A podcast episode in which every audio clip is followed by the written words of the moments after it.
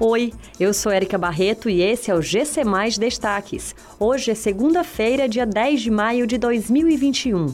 Covid-19. Média móvel de casos em Fortaleza é 72% menor à média registrada no fim de abril.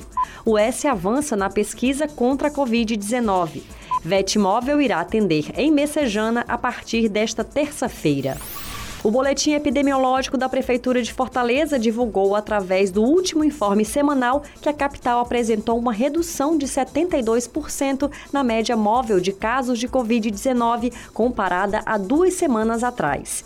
Entre os dias 30 de abril a 6 de maio de 2021, a positividade das amostras RT-PCR analisadas pelos laboratórios da rede pública foi de 46,9%. A média móvel estimada atual foi de 284,0 casos e duas semanas atrás de 1.005,3 casos. Apesar dos dados indicarem a tendência de estabilidade, é preciso compreender que a curva epidêmica de casos confirmados ganhou velocidade em abril e continua crescendo discretamente. Desde abril de 2020, o Laboratório de Biotecnologia e Biologia Molecular da Universidade Estadual do Ceará, UES, tem se esforçado para desenvolver um esquema vacinal contra a Covid-19. A vacina veterinária já existe e é aplicada na avicultura contra o coronavírus. Os estudos com humanos devem levar até um ano para terminar. A primeira etapa com camundongos já foi finalizada e agora os pesquisadores aguardam a aprovação da Anvisa para iniciar os testes testes em humanos. A vacina da UES deve ser aplicada por via intranasal.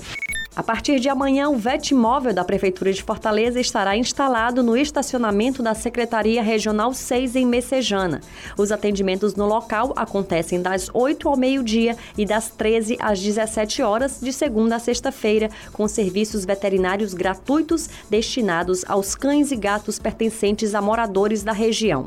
O Vetmóvel oferece os serviços de castração, consultas clínicas, vacinação antirrábica, exames de triagem para calazar, exames exames de hemograma e implantes de microchips. O agendamento para castrações de animais é feito exclusivamente pelo telefone 156.